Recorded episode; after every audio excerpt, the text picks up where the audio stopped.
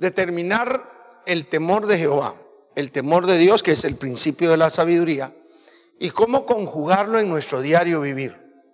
Cómo y de qué manera se debe practicar el temor de Dios en nuestra vida, debe ser algo que nosotros, los hijos de Dios, debamos tener en consideración en cada momento. La vida que se está viviendo en Guatemala, en el mundo entero, es una vida bastante conflictiva, problemática. El ser humano ha llegado a tener tantos conflictos de vida que no se sabe distinguir realmente. Hay tal cantidad de estudios que hablan que el ser humano potencialmente es un psicópata, un criminal en serie y cuántas cosas malas se ha determinado en el ser humano, psicológicamente hablando. También se ha determinado que el ser humano tiene virtud, tiene bondad y que aunque haya una persona que haya cometido delitos y crímenes, aquel podría tener bondad en su corazón.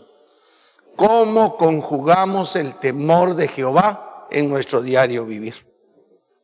Si algo nos hace meditar es la palabra de Dios en cuanto a cómo nosotros podríamos tener el temor de Dios y comenzarlo a trabajar en nuestro diario vivir para disfrutar una vida buena, una vida nueva, una vida correcta.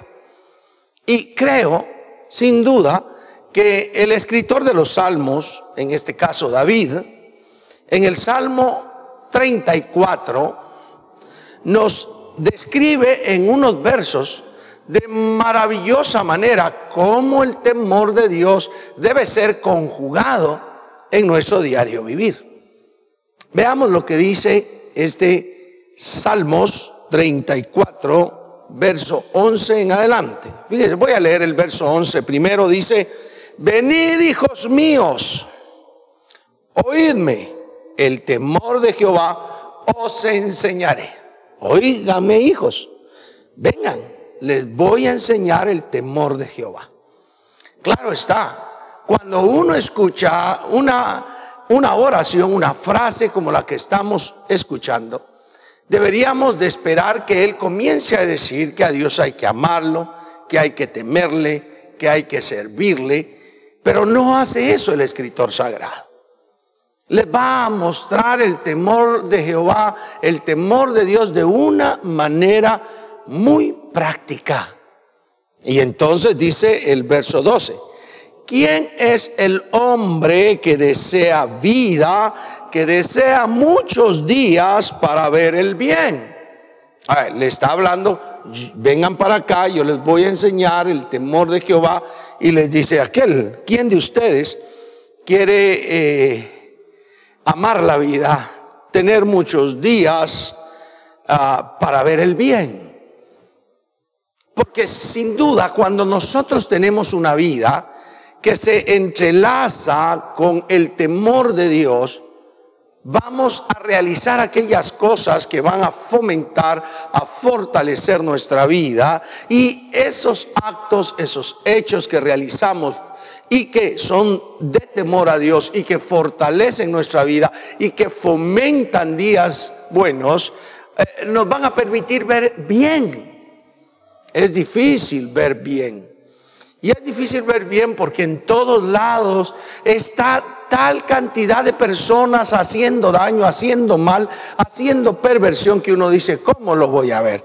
Pero si yo a mi alrededor, desde mi persona, mi familia, mi núcleo familiar, mis seres queridos, aquellas personas que se relacionan conmigo, nos esforzamos en buscar el temor de Dios porque amamos la vida y porque deseamos tener días buenos, entonces nos da el consejo de aquellos elementos que nosotros deberíamos realizar para conjugar el temor de Jehová en ese amor de la vida y en esos muchos días para ver el bien.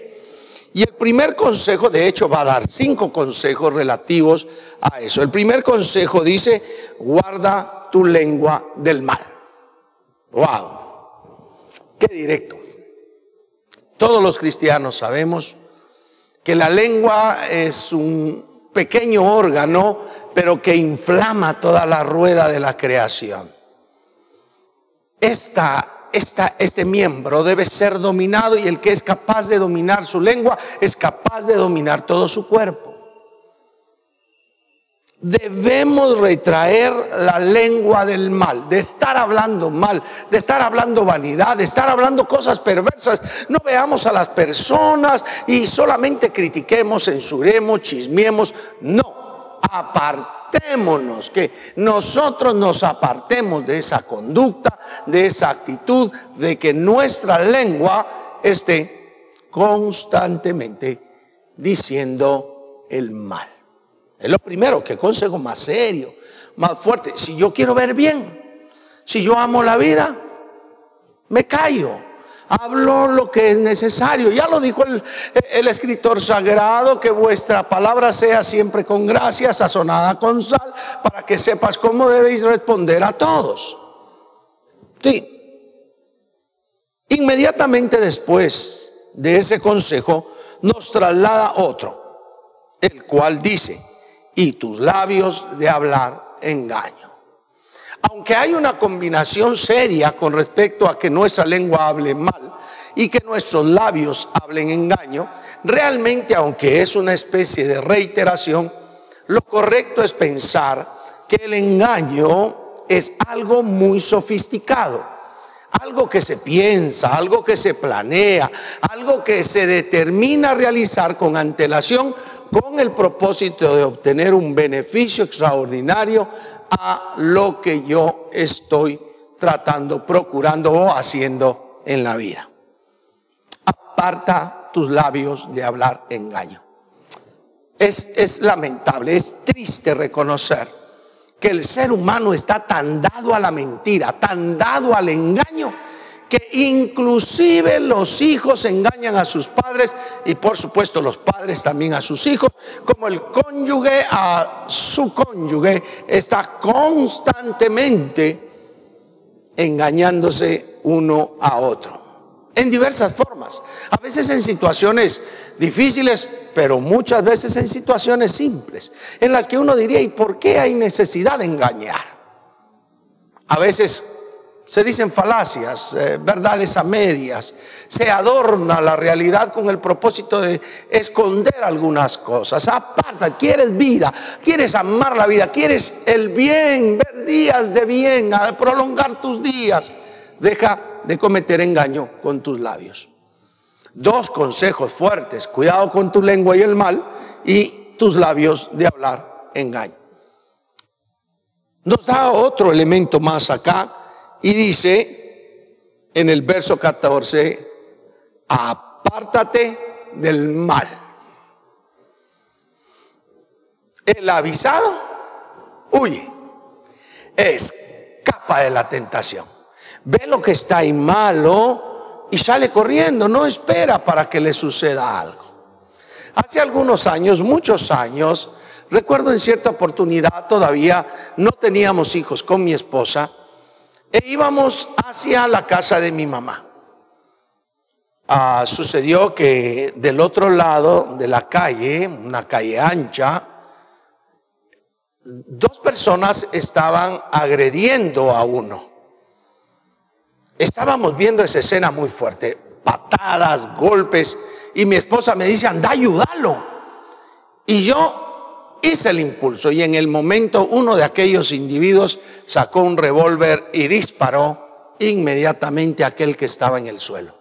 Me detuve. ¡Qué horror!